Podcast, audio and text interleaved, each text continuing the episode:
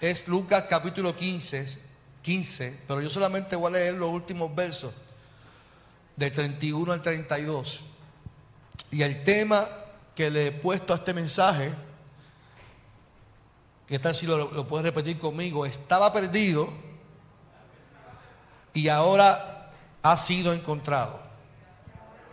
Estaba perdido y ahora ha sido encontrado. Lucas capítulo 15, del 31 al 32. Recuerde que yo leo una traducción lenguaje actual, dice la palabra del Señor, su padre le dijo, mira querido hijo, tú siempre has estado a mi lado y todo lo que tengo es tuyo. Teníamos que celebrar este día feliz, pues tu hermano estaba muerto y ha vuelto a la vida. Estaba perdido y ahora ha sido encontrado. Señor, en esta mañana te damos gloria y honra. Gracias por tu palabra, gracias por tu presencia. Y gracias porque podemos estar aquí en tu casa, Padre, para encontrarnos contigo. Habla nuestro corazón y que nuestras vidas sean transformadas por tu Espíritu Santo, Señor. Paseate y sopla nuestras vidas siempre aliento de vida, siempre esperanza, siempre misericordia y gracia. Habla nuestro corazón en el nombre de Jesús. Amén. Amén. Se pueden sentar en esta mañana del Señor. Tengo que confesar que el texto de Lucas eh, es uno de mis favoritos. Esta parábola del hijo pródigo es una de mis favoritas. De hecho, mi ensayo de integración cuando me gradué en divinidad fue de, esta, de este texto. Eh, de hecho, el libro que estoy pensando, considerando escribir, va a ser de, del hijo pródigo. Así que es un texto que ha marcado mi vida, gracias Mercedes, de manera especial. Pero tenemos que ir, siempre tenemos, a mí me gusta ir. Siempre me gusta ir al detrás del texto cuando uno lee la parábola, pues yo tengo que saber por qué Jesús está narrando esta parábola de alguna manera para enseñarle a sus discípulos y no tan solo a ellos, sino también a los fariseos que estaban allí reunidos con él. Y una de las cosas que Jesús atacó, y digo atacó de manera de, que con sus enseñanzas contrarrestaban las enseñanzas de los fariseos religiosos. Algo que Jesús atacó mucho fue la tradición de los fariseos. Y cuando menciono la tradición, me refiero a esos actos que la misma religión y la ley les pedía que hicieran. Un ejemplo que no tiene que ver con el texto, por ejemplo, cuando Jesús eh, come con sus discípulos, con los fariseos, los fariseos le cuestionan a Jesús, ¿por qué tú permites que los discípulos se sienten a la mesa y coman y no se laven las manos.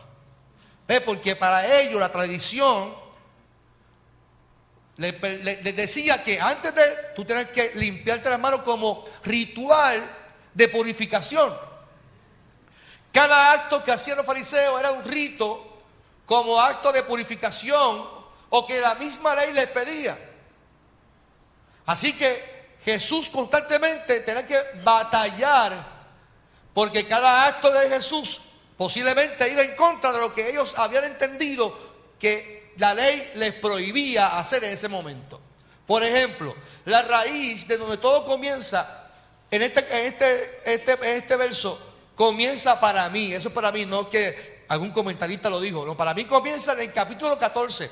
Ya viene Jesús arrastrando a pelear con ellos, ¿verdad? Batalla con ellos. Pero ahora, en el capítulo 14, había una situación en el día de descanso. Ya había un problema, una discusión con la mujer encorvada. Ya Jesús viene arrastrando todas esas discusiones con ellos. En el día de descanso está Jesús cenando con, en casa de uno de los líderes fariseos. Así que Jesús está en, casa de uno de los líderes de los fariseos y había allí un hombre con una condición que tenía las manos y los pies hinchados. No sé cómo se llama esa condición, no sé, eh, tiene que ver con, con, inflamación. No sé si es que estaba reteniendo líquido. Él, él no estaba allí, era día de descanso y tenía la condición. Jesús le pregunta a los fariseos si la ley le permitía sanar a este enfermo, porque en el corazón de Jesús siempre estaba la disposición de obrar a favor de los quebrantados. Y la pregunta de Jesús se fundamenta de que ya habían tenido que roces, porque Jesús sanaba y no importaba el día, simplemente obraba en misericordia, sin importar el día que sea. Así que estaba en, en, la, casa de este fariseo, líder fariseo, y Jesús le pregunta, le pregunta que si era posible sanar a este enfermo, pero la respuesta de ellos fue la siguiente. Nada, ninguna. Ellos se quedaron en silencio y Jesús, dice el texto en el capítulo 14, que entonces sana, obró sanidad sobre este enfermo y le pregunta a los fariseos después que lo sana, ¿quién de ustedes no tiene un día de descanso? Y les hace pregunta a ellos, pero ellos definitivamente decidieron quedarse en silencio, no respondieron las preguntas de Jesús. Ya Jesús sabía esto porque había discutido con ellos antes, en el capítulo 13, con la mujer encolvada. Y aunque aquí no le refutan a Jesús, pero con su silencio le están haciendo una campaña de, de negación. En la fiesta, en la casa donde Jesús estaba, ocurre también lo siguiente. Los invitados que estaban invitados en la fiesta eh, en, la casa de este fariseo, diez fariseos, los invitados trataban de sentarse entonces en lugares de honor. Usted sabe que cuando usted está en un sitio y lo invitan, usted siempre, pues no sé, uno como que dice, ¿dónde me puedo sentar? Y hay gente que dice, no, no, yo quiero sentarme al frente porque yo quiero que me reconozcan a mí, que yo estoy aquí. Ay, yo, quiero que la gente sepa que yo vine aquí porque yo soy el más que manda. No, yo, quiero que la gente me reconozca que yo he hecho esto. Jesús ataca eso en esta reunión. Porque fíjense que en el corazón de esta gente que, están invitados a, esta fiesta, estaban buscando de, sentarse en lugares privilegiados. Eso era lo que la costumbre, lo que yo estaba acostumbrado a hacer, pero sin embargo, en el reino de Dios todo era distinto. Y Jesús en la fiesta hace la siguiente pregunta a los invitados o aconseja a los invitados. Cuando te inviten a una fiesta de boda, dice Jesús, como consejo a todos los que estaban allí, no te sientes en lugares de honor.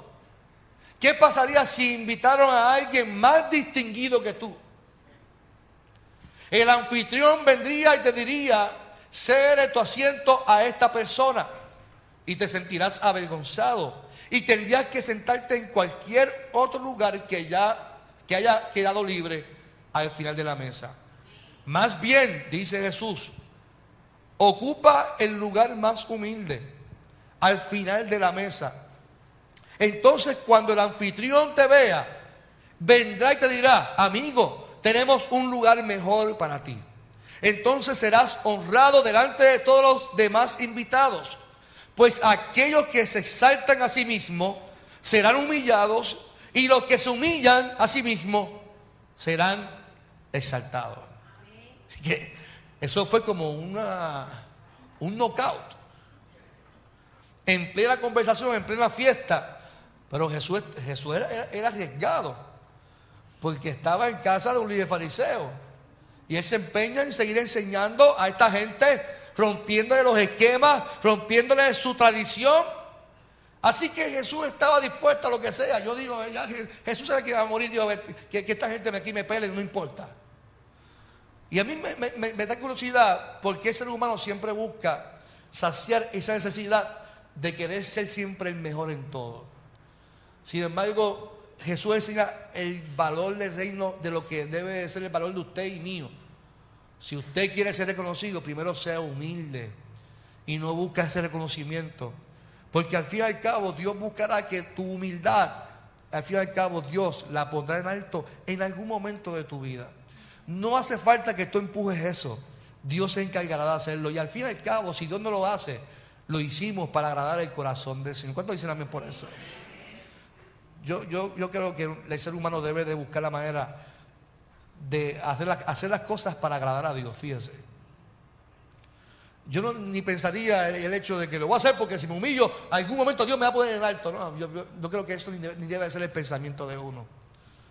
Debe de ser siempre que Dios se lleve toda la gloria y la honra en lo que hacemos. Amén.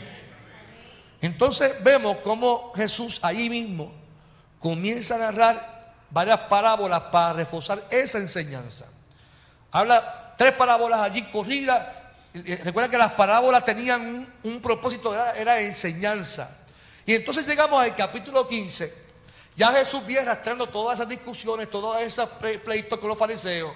Y entre las enseñanzas venían entonces los cobradores, dice el texto de, Lucas capítulo 15. Y así mismo lo, lo explica Lucas. Y mientras Jesús enseñaba allí en la casa del fariseo, venían entonces los cobradores de impuestos o sea, los empleados de Hacienda. Y dice, entre otros pecadores, dice Lucas. Lo dice el texto, léalo, Lucas capítulo 15, versículo 1. Mientras Jesús enseñaba, venían interesados en escuchar las enseñanzas de Jesús, los de Hacienda y los otros pecadores. Yo no sé quiénes son esos otros pecadores, pero así Lucas lo afirma. ¿Y qué ocurre entonces con esto? De que Jesús se rodeaba con estos pecadores y con los de Hacienda. Eso le causó indignación a los fariseos.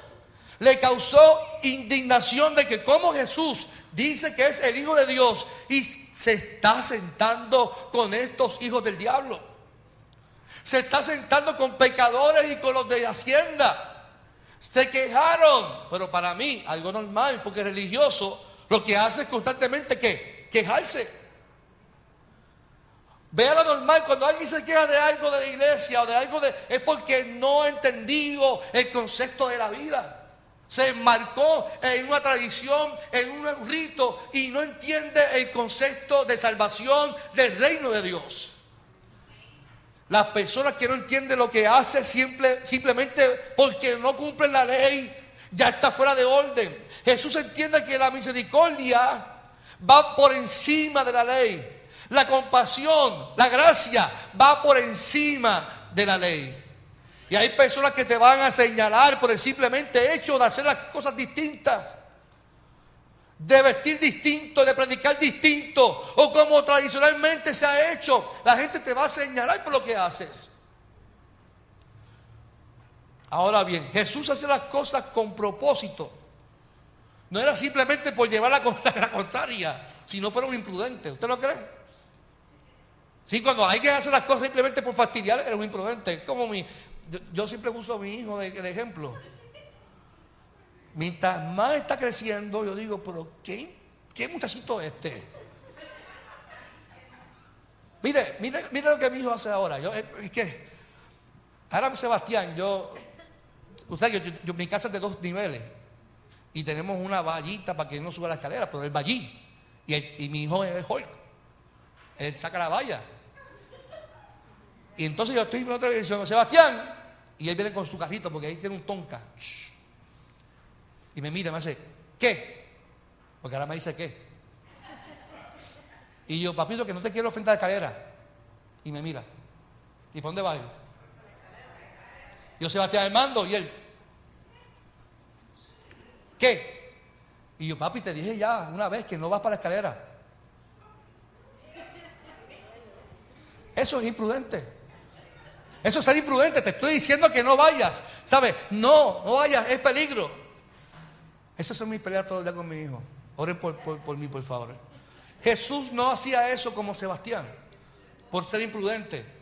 Jesús hacía las cosas con el propósito de edificar, de implementar el reino de Dios en el corazón de los que estaban allí. De que la gente se sintiera aceptada Note que los fariseos no les importaba que los pecadores y los cobradores de impuestos llegaran, llegaron porque querían escuchar las enseñanzas de Jesús. Nótese eso, no les importó el corazón de los fariseos, de los, de los, de los cobradores de impuestos y los pecadores. Dice el texto que fueron porque querían escuchar las enseñanzas. Para el fariseo no está importante eso. Es simplemente no te juntes con la chumba. Ese era Kiko. Chumba, chumba. Entonces, ¿cómo, cómo, cómo la religión me puede a mí invitar a ser injusto con un pecador o con alguien que tiene el mismo derecho a salvación? Porque la ley me dice a mí que no me puedo juntar con ellos. ¿Y cómo yo puedo juzgar a Jesús siendo el Hijo de Dios? Que vino a este mundo a, hacer voz profética, a traer la voz de Dios a este mundo, la gracia de Dios, sin importar que esta gente lo que querían era escuchar las enseñanzas de Jesús. Y es donde Jesús entonces narra tres parábolas importantes. Las tres parábolas dan la radiografía del corazón de Dios. Si alguien le pregunta a usted, ¿cuál, ¿cómo usted define el corazón de Dios? Léale Lucas capítulo 15 completito. Léale, no, no busca a Pablo, no busca a Moisés, no busque a nadie. Si usted quiere saber el corazón de Dios, léase Lucas capítulo 15. Jesús comienza con tres parábolas que le está diciendo cuál, cuál es la intención, el propósito de Dios. Así que es importante que entendamos la primera parábola que narra Lucas o narra Jesús es sobre la oveja perdida y el pastor. Y dice, ¿qué pastor que de, de 100 ovejas se le pierde una, deja las 99 y qué? y va al encuentro de la oveja que se extravió. La respuesta al encuentro, cuando encuentra a la oveja de, que se extravía, dice Lucas capítulo 15, 6, cuando llega llamará a sus amigos y vecinos y les dirá, alégrense conmigo porque encontré mi oveja perdida. O sea, la respuesta del pastor, simbolismo de, de Dios, de que cuando encuentra a una oveja perdida, se alegra y llama a los vecinos. Dice Jesús, de la misma manera hay más alegría en el cielo por un pecador perdido que se arrepiente y regresa a Dios que por 99 justos que no se extraviaron. Esta palabra es fuerte porque la gente habla y, dice, eso es mensaje para, el pastor, que tiene que buscar la, No, no, ese no es mensaje para el pastor. Aquí no está hablando del pastor. Aquí está hablando de Dios. Y Jesús está comparando a Dios con un pastor que deja las 99 por buscar a la que se extravía. Que, cuando la encuentra, dice que hace fiesta. La segunda parábola que narra Jesús es de esta mujer que está en su casa ajetreada y se le pierde, en la traducción del lenguaje actual dice que se le pierde una moneda de qué? De plata. Pero en realidad la definición es un, un dracma. Y esa moneda no, tiene mucho, mucho valor. De hecho, la moneda de plata no tiene mucho valor. Sin embargo, esta mujer estaba loca deseando buscar y encontrar esa moneda porque para ella tenía un qué? Un significado. Y dice que prendió la bombilla, prendió todo, tiró los muebles para arriba. Y cuando la encontró, ¿qué hizo esta mujer cuando la encontró? Llamó a sus vecinos y dijo, encontré una fiesta porque encontró una moneda que es como un chavito prieto. Usted se imagina que usted, loco, buscando, no, es que se me perdió qué, un peso, diez pesos, mil, no, no, un chavito prieto. La gente va a decir, ¿y tú tanto yo para un chavito prieto? Sí, pero ese chavito tiene un propósito. Nótese que ahora Dios es esta mujer en la parábola. Que le dé importancia a algo que para el mundo no tiene ningún propósito de significado. Un drama, una moneda de plata. Y esta mujer dice el texto que hace fiesta. Hay alegría en presencia de, dice Jesús, hay alegría en presencia de los ángeles de Dios cuando un solo pecador se arrepiente, dice Jesús. Y es entonces donde llegamos a la tercera parábola, que yo le cambiaré el nombre. Le llamaría la parábola del Padre Misericordioso. Llegamos a la última parábola y Lucas cierra esta sesión de manera magistral. Los papeles, está el Padre que significa Dios, el Hijo menor que significa el pecador y el Hijo menor, no, el Hijo mayor que significa la actitud religiosa. Y ante la historia de, Lucas, de Jesús, nos tenemos que hacer varias preguntas cuando leemos la historia del hijo pródigo. Por ejemplo, tenemos a este hijo que decide, es una historia, recuerda que no, es algo real, es una, historia, una parábola. Este muchacho tiene a su padre, tiene a su hermano mayor, y él decide emanciparse. Decide, ya, usted sabe que cuando, cuando yo, tenía como 13 años, yo me creía que me mandaba. De hecho, yo pienso que mis padres en un momento dado me, perdieron, como que ellos dijeron, mira, yo no puedo más con este muchacho. Hicieron como ese padre y digo que, ¿sabe? Que se vaya para la discoteca, que haga lo que quiera, yo no puedo más con él. Voluntario. ¿Qué, voluntarioso es Carlito? Yo lo entiendo ahora. Y yo le pido a Dios que Sebastián no sea voluntarioso como su papá. Porque va por, va por mal camino. Yo lo tengo, que a ver ahí. Lo tengo, no le perdono ni una. Y este, este, muchacho decide emanciparse y dice, papi, yo quiero mi herencia, yo quiero gastar, ya, yo soy grande, papá, yo soy grande, yo... Y hijo, ¿estás seguro? Sí, papi, yo, ya, yo me voy a vivir solo porque yo, yo puedo alquilar un apartamento en Isla Verde, en Condado, y allá y yo estoy ranqueado. Y dice que papá, pues ¿qué hizo? Ah, tú quieres eso. Esto, tú, tú, te, crees grande, tú te crees ya eh, eh, eh más guasa guasa, ¿está bien? Pues vete, vete con tu herencia. Y dice el texto que él se fue. Y allá se fue y gastó y esto chavo y paga. Ah, yo pago la segunda ronda y pagó ronda a todo el mundo allí en la, discoteca. Y eso era. Y eso era, ya un bailoteo hasta abajo, y lunes, martes. Y ese muchacho gastó todo. Y eso era el más ranqueado. Tú sabes que cuando tú tienes chavo, te, te, pega como las hormigas, la gente. Porque quieren que tú les invites. Y cuando tú pagas ronda, chacho, eso es, fíjate, tengo un código como Héctor el y, y el, combo de 40. Dando con un combo siempre hasta que te quedas pelado. Dice el texto que este muchacho se quedó en cero, gastó la herencia y dice que no tenía nada. ¿Y tú sabes dónde se encontró ese muchacho? Comiendo comida de qué? De cerdo. De tener dinero, de tener amistades, de jangueo en el street club allí Dale, papi, suéltate, vamos. A no tener nada. Y dice que allí recordó a quién? A su papá. Humillado, pensándolo si vuelvo o no vuelvo. Y yo me imagino ese padre. Ese padre sentado todos los días esperando a ver si su hijo llegaba a su casa. Y yo imagino, cada vez que pasaba una ambulancia, será mi hijo, le pasó algo, no será nada de mi hijo. Cada vez que alguien toca la puerta será mi hijo que llegó, alguien me me da una mala noticia de mi hijo.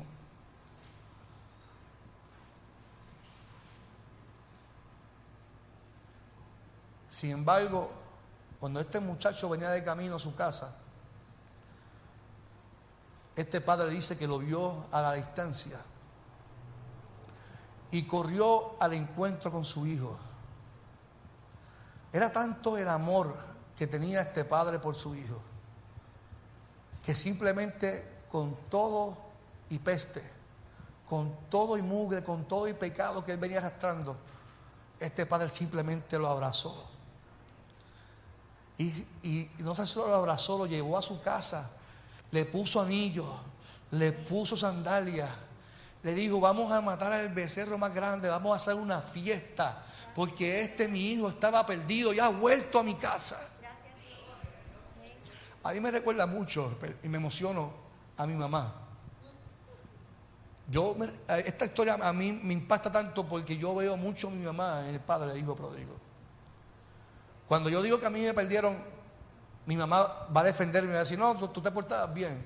los padres siempre tapan el pecado y el mal de sus hijos. Yo no me portaba bien. Yo fui muy, muy voluntarioso con mi padre y con mi madre. Yo intenté levantar la, mano a mi papá. Yo me escapaba de mi casa, me fui a casa muchas veces. De hecho, en un momento dado me perdieron. Yo me iba solo a la discoteca, llegaba a las 8 de la mañana. No me importaba lo que ellos me dijeran a mí. Me importaba un pepino angolo que ellos me dijeran. Simplemente pensaba que yo me podía comer el mundo. Y Dios, aún en discoteca, yo haciendo cosas que no debía hacer, Dios me salvaba entre tiroteos, de pelea, de motines, Dios me salvaba de esa revolución. Pero yo me imagino a mi mamá todas las mañanas esperando que su hijo llegara a su casa. ¿Y por qué Carlitos no llega a mi casa? ¿Por qué no me llama? ¿Por qué? ¿Por qué? Si nosotros que queremos darle amor a nuestro hijo. Recuerdo un día que, se me dañó el carro, hice que mi papá me dejara en San Juan. A las 5 de la mañana yo estaba en una parada de guagua, esperando a guagua pública para ir para mi casa. Llegué a casa a las 8 de la mañana, mi papá tomando café y ella planchando. Qué bonito, ¿qué hora de son estas? Ay, déjeme quieto. Y me metí para el cuarto a dormir. Con 18 o 19 años. Recién reconciliado con Dios, créanmelo, porque fue un proceso bien difícil para mí.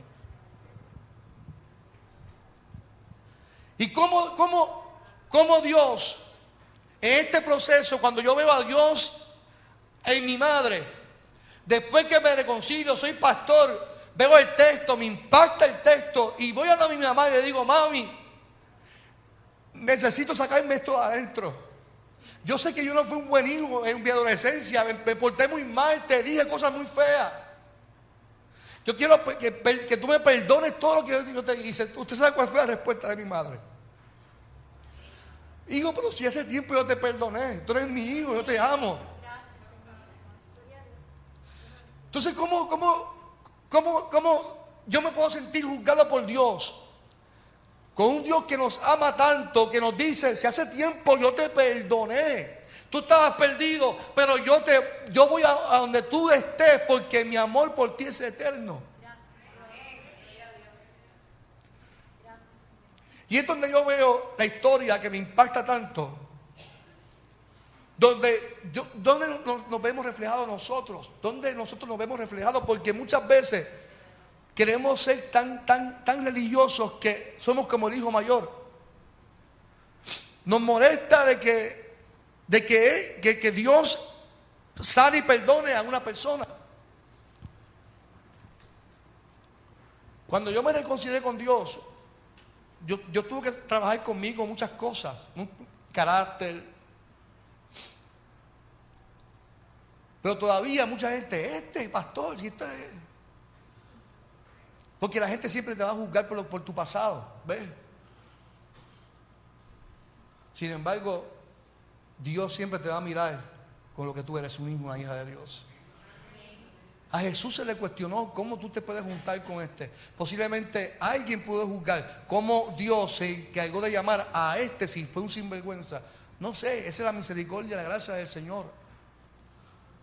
Y puede ser que usted se sienta así como me sentía yo, con falta de perdón, o rencores, con, con odio, por circunstancias de la vida, no sé qué tú has vivido. Sin embargo, Dios siempre te va a salir a tu encuentro y te va a abrazar y te va a aceptar tal como tú eres. Y así como mi mamá que me dijo, Carlos, pero es que hace tiempo yo te perdoné, mi hijo. No me tienes que pedir perdón, ya yo te perdoné. Mira el corazón de una madre, mira el corazón de Dios. Sin embargo, su, su hermano mayor, que nunca pidió la emancipación, estuvo allí presente con su papá trabajando. Allí participó de todo, comió, estuvo allí, le dio celos con su hermano. Y le cuestiona a su papá. en la historia, en la parábola, el, el hijo mayor le cuestiona al padre, padre, pero ¿cómo tú haces esta fiesta para tu hijo menor si es un sinvergüenza? ¿Cómo tú haces esto para él si él se portó mal? No se lo merece. Sin embargo, yo, porque el religioso enfatiza su vida en, él, no en los demás. El religioso piensa en él, yo, yo, yo nunca me he apartado, yo he hecho esto en la iglesia, yo hago esto. Yo he estado aquí contigo y nunca me has dado nada. Qué triste que el ser humano sea así, de que todo sea centrado en él, que sea centrado en lo que eh, tú haces, en lo que tú deberías de tener. Sin embargo, la respuesta de Dios, del Padre que representa a Dios, le dice, pero hijo, hijo, si tú has estado conmigo toda la vida, y todo lo que me, es mío, Dolly, todo lo que es mío, también te pertenece a ti. Todo lo que yo tengo como padre, todo lo que yo adquiero, todos los bienes, todo lo que hay en esta casa, también te pertenece a ti. Miren lo maravilloso y de la gracia de Dios que aún este hijo mayor, siendo un sinvergüenza pensando en él, Dios, el Padre en la clara le dice, chico, pero deja eso. Si todo lo que tengo también es tuyo, te pertenece disfrútalo.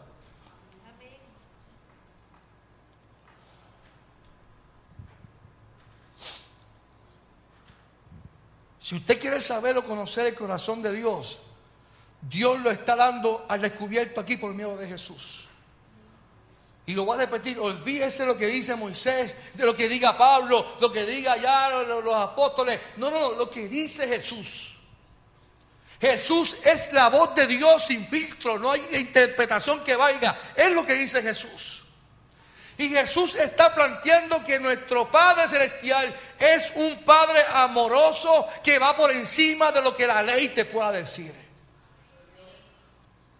Es Jesús la fuente conectada al Padre que está diciendo a los fariseos y hoy a nosotros. De mi corazón nace la alegría por el pecador que vuelve a casa en el pastor que se alegra por recibir la oveja perdida, por la mujer que encuentra una moneda insignificante sin valor, y por el padre que recibe a su hijo que lo malgastó, derrochó todo su dinero. Y él, en las tres parábolas hay alegría por el pecador. La actitud de Dios se ve en el padre que ansía abrazar a su hijo